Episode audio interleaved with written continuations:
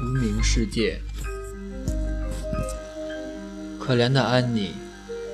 当她读完了凯勒上尉的信后，感觉非常沮丧。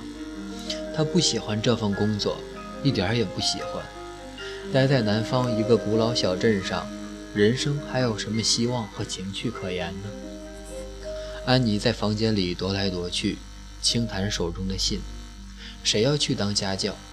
她不甘心。但又有什么其他选择呢？毕业以后，这是唯一能糊口的就业机会。第二天，他坐下来写了一封回信：“亲爱的安纳诺斯先生，谢谢校长的培育和关怀。经过慎重考虑后，我诚心接受您所提供的职位，去教那个又聋又又哑又盲的学生之前，安妮要求回伯金斯一趟。”他要求回去仔细研究罗拉的学习资料作为参考。整整一个秋天和冬天，他都忙于翻阅关于罗拉的所有的记录，加以细心研究，收获令他兴奋不已。但他还是没有信心去接受这个职位。他知道要与聋哑盲者沟通是一件困难无比的事，然而他并不十分清楚事实真的有多困难。安妮深信郝博士是位天才，否则他不会取得成功。当时又有许多人试验教类似罗拉的残障儿童，都告以失败了。他何必明知故犯，去自寻失败的苦果呢？记录里有一段让安妮读得心寒。他记载了罗拉早期的老师伯乐小姐的故事。伯乐小姐负起教导罗拉的责任，日夜与罗拉共处了三个月，日久生情。他非常喜欢罗拉。有一天，他去找郝博士，希望让他不再叫罗拉了。他说：“罗拉真是个好女孩，但是我再也无法忍受那可怕的沉默了。”读到这一段，安妮不禁打了一个寒噤。她自问：“我受得了吗？”一八八七年三月三日，阿拉巴马州的一个小镇塔斯干比亚，火车站广场停了辆马车，两个满脸倦意的人坐在车子里。他们是来接安妮·沙利文的凯勒太太和他的继子詹姆斯。詹姆斯打破沉寂：“如果他根本没来呢？他会来的。”凯勒太太信心十足。他来信说他要来。阿纳诺斯先生说他诚实可靠，他只不过是迟了两天罢了。他叹了一口气：“也许他坐的火车出了毛病。”哎，詹姆斯，他该来的。如果他不来，海伦怎么办？詹姆斯听到远处传来隆隆的火车声，他说：“六点半的火车就要进站了，这是今天最晚班的火车了。”凯勒太太紧张得喘不过气。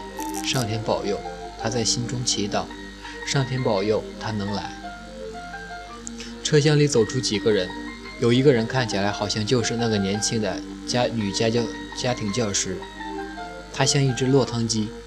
詹姆斯在心中对她品头论足。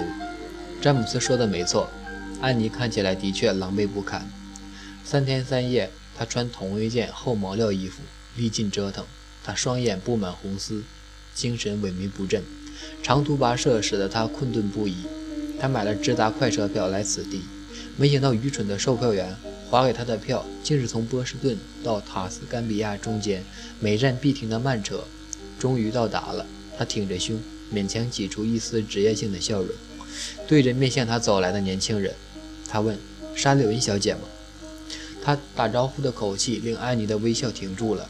安妮一向善于察言观色，辨认别人的轻蔑语气。他想：“我不会喜欢他的。”他冷淡地回答：“是的，请过这边来。”他轻狂的语气依旧：“我的继母在马车里等着你。”当安妮见到凯蒂·凯勒后，才放下高悬半空的心。两个年轻的女人相视微笑着。他看起来比我大不了几岁，好像很善良的。他们一见如故。几分钟后，马车驾驶人凯勒家的驾驶入凯勒家的庄园。这是一栋绿色窗帘点缀的白屋，屋前一片花园，百花锦簇。安妮兴奋万分，根本没有注意到眼前的大房子。她急切地问：“海伦呢？他在哪儿？”这时，凯勒上尉走过来：“你好，安妮小姐，我是海伦的父亲。”上尉和安妮打招呼，安妮点头作答，继续问：“海伦呢？”他在那里。他指着门口。他觉察到这几天大家都忙着一件非比寻常的事，惹得他发脾气。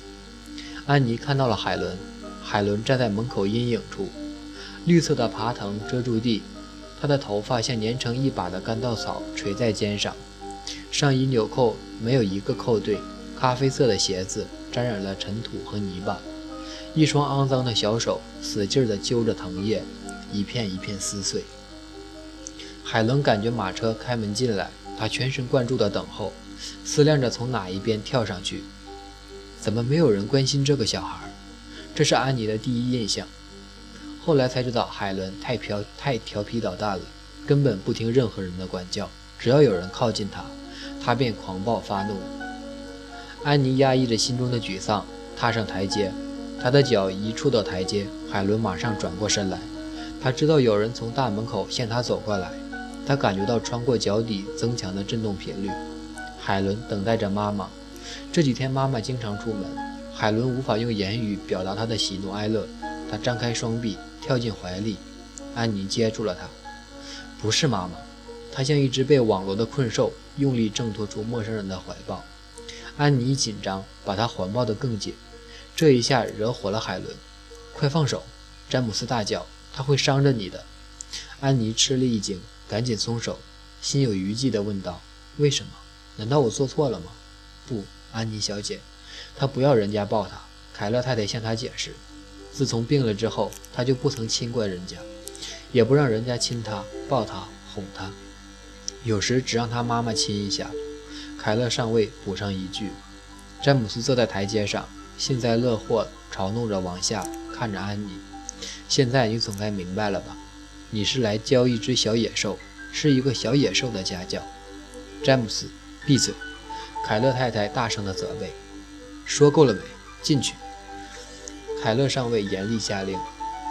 凯勒太太看出安妮疲惫困顿不堪，便说：“亚瑟，请先带沙利文小姐到她房间，其他的事待会儿再说吧。”安妮感激地向凯蒂微微一笑，随着凯勒上尉走上楼梯。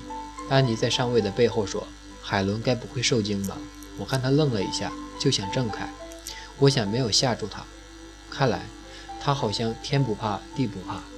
是的，他天不怕地不怕。问题就出在这里。凯勒上尉苦笑着回答。凯勒家腾出一个房间，粉刷成粉刷粉刷装潢成淡雅的白色，作为安妮的房间。上尉放下皮箱，好吧，你慢慢整理。他和蔼地说。海伦一直跟着他们走上来，进到安妮房间。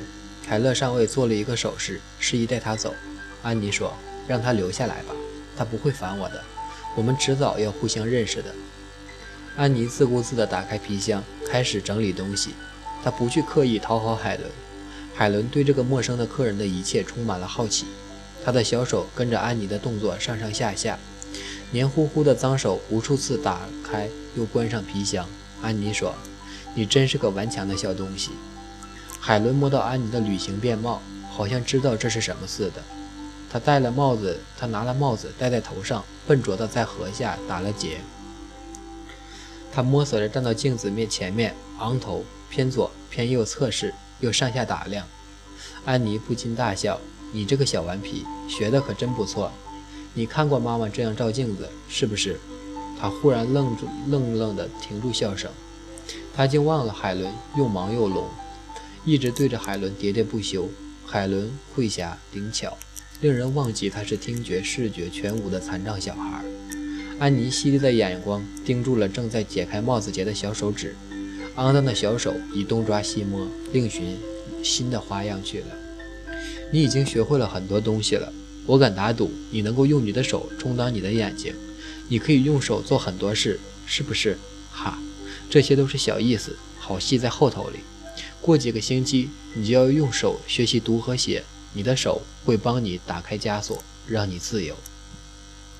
夜晚早早来临，屋内寂静，安妮筋疲力尽，一上床就睡着了，如同往常一样，一下子进入了无梦的睡乡。而在另一边的主卧房里，凯勒上尉辗转反侧，不能成眠。凯蒂被他吵醒了，他问：“怎么回事，亲爱的？”